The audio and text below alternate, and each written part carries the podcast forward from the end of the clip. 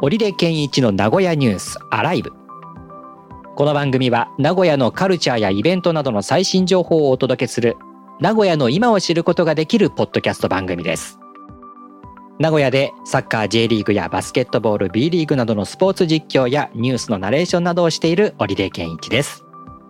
番組へのご感想お便りは番組ホームページのメールフォームまたはツイッターへハッシュタグカタカナでニュースアライブとつけて投稿してください。お待ちしております。今日の話題はこちら。超筋肉満点名古屋会場が開催。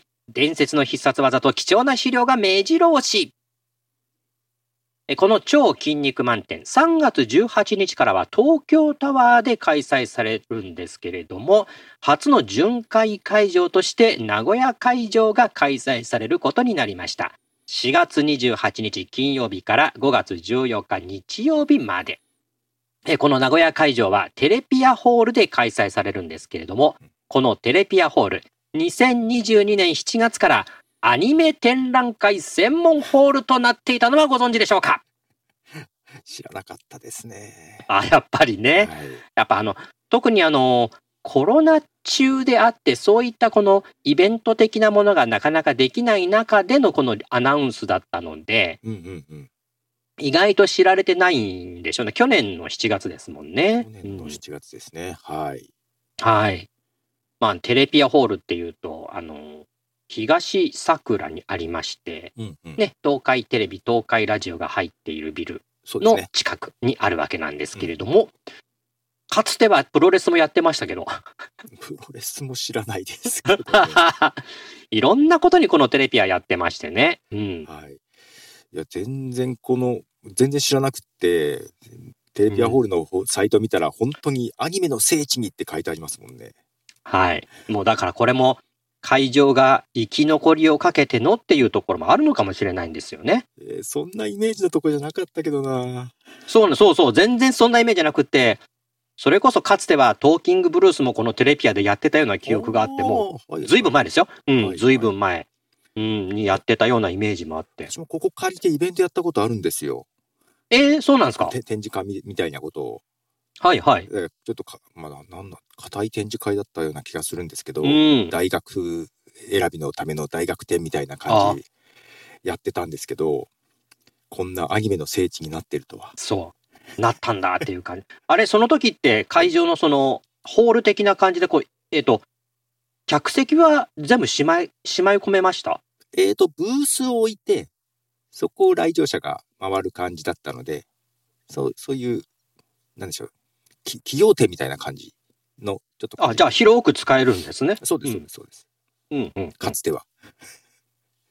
僕が使ってた時、あの、チューブ CM 合憲の主催のカンヌの、えー、し、なんだっけな、CM コンテストっていう、カンヌ映画祭 CM コンテストから、その優秀作品をそこで上映するみたいなのがあって。はいはいはいはい、はい、そういうような形でも使われていましたので、でね、だからホ、ホール的な、はいはい、客席があってみたいな形でも使われてたんですよね。はい、そういう使い方もできたと思います。ということはもうそういうのも、なしって感じかな。ですよね。ね。なかなか思い切りましたね。ね、客席出してなんかアニメの、なんか特別先行上映的なのもできるのかな？どうなのかな？うん、なんか、どういう感じなんだろう ちょっと覗いてみたい気はします。ね、この、だから、僕らもあんまりピンときていないというか、まあそうなってからは行ったことのないこのテレピアホールなんですけれどもね、うんはい、そこで、えー、4月28日から行われます超筋肉満点。うんえこちらでは、え筋肉マンをはじめとする個性豊かな超人たちがテレビアニメの中で繰り出す必殺技や戦いを再現して名シーンの再現や超人たちのアイテム、貴重な資料の数々も展示されるということです。なんか見てるとね、はい、えー、っと、本当に展示会らしく、観戦スタジアムがあったりとか、あと気になったのは、リアルミュージアムですね。はあ、リリアルミュージアム？あの人のあの超人たちの貴重なアイテムをまさかの展示ってありましてね。はあはあ、うん。だから、筋肉マンのマスクであったりとか。おほいほいほいほい。ええ、あの、チャンピオンベルトであったりとか。うん。あと、金のマスク、銀のマスクかなとか。ひょっとするとバッファローマンの折れた角もあんのかなみたいな感じで。ああれ？世代ですか、うん、そうですね。よく見てましたね。うん。がっつりっていう感じはなかったんですけど。今も連載はされてますけどね。まだ連載されてるんですか、まあ、確か、えっ、ー、と、やってますよね。そうなんだ。すごいなそうか、アニメ放送40周年記念なんだ。そうですね。ええー。40年か。なるほど。もうそんなになりますけどもね。うんうん、まあ、あの、筋肉マンって本当に突拍子もない設定という感じがしてね。あの、かつては甲子園球場のラッキーゾーンで超人オリンピックの B ブロックをやったりとか。ほうほうね、忍ばずの池にこうリングやって、えっ、ー、と、なんだっけな、アトランティス対ロビン・マスクのね、悪魔超人戦とか。なるほど。まあ、かつてはあの、ミート君の体がバラバラになって7つに分かれて、その体を取り戻すっていうね。そうなんですね。あ、そうなの？あれ、あんまり知らないですか？いや、世代のはずなんですけど。あれ、おかしいな。そこまで知らないんですよね。いや、周りがみんな見てました。なんかそういう、なんじゃこりゃっていうようなところに、ちょっとこうし、だんだんこうシリアスな感じになっていって、その、なんだろうな、パラレル感っていうか、もう一個の世界では本当にこういうのが展開されてるんじゃないかって思うくらいの。うん、そうなんですね。感じを僕はしてたんですよね。なるほど。うん、なんか特典付きのチケットとかがあるんですね。あ、そうなんですよね、これもね。うん。7500円。なるほど。通常は前売り大人1800円か。ああ、そういうことか。なるほど。こういうグッズがっていうことをね、うん、なんでしょうけども、まあ、クリアファイルがあったり、アクリルスタンドがあったりして、まあ、トートバッグなんていうのがありまして、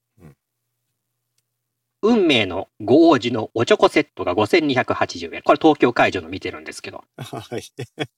はい。おチョコセット。いいですね。はい。はい、運命の五王子っていう、これ多分、マスクですね。はい。あの、運命の五王子。まあ、原作のことはもう説明しませんけれども、そのマスクをかたどったおチョコのセットがあると。運命のご王子に私ピンときてないですよ。うん、あのー、ちょっとだいぶ後の方の話なんでね。だいぶ後の話なんですね。はい。はい、大井争奪戦でしたっけね。ああ、そうか、そういう設定でしたっけ、筋肉マンはいはいはいはい。うん。あのー、超人のその予言書のページを燃やすと、その超人の存在が亡き者になってしまうというね、そんなのもありまして。なかなかそういう、なんだろうな、そういう、なんじゃそりゃっていう設定をこう、本当のことのように思わせるっていうところがなんか僕は好きでしたね。うん。うん。このフィニッシュホールドの犬みは結構好きです。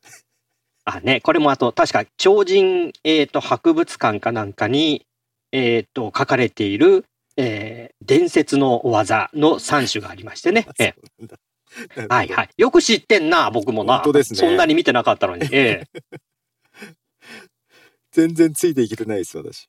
その辺までは、なんかなんとなく、だからそういう設定が強力なんでしょうね、僕にとってね。なるほど。うん。強烈なインパクトを残していったんでしょうな。で、どの対戦がどうってのは覚えてないですけどね。うんうんうんうん。そういうところは覚えてるって。だからやっぱり根強いファンがいて、今でもこういうような展示がね、行われるんだろうなという感じがします。はい、根強いファンはいると思います、全然。はい。あ、ね、超人オリンピックチャンピオンベルト型ベルトバックルが名古屋城、名古屋会場でも販売されるという、はい、特典グッズもありましてね、はい。はい。というものもありますので、筋肉マンファンの方は、このアニメせ、アニメ展覧会専門ホールとなりました、テレビアホールにぜひ、はい。